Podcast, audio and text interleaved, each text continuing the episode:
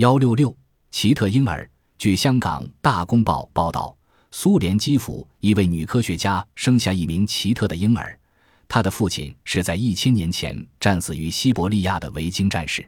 基辅大学基因学家戈格迪斯说：“我们在冰天雪地的西伯利亚北部发现了不少古代维京男子的尸体，由于该处天气一向寒冷，故尸体均保存得很好。因而他们的精子仍可用于人工受精。”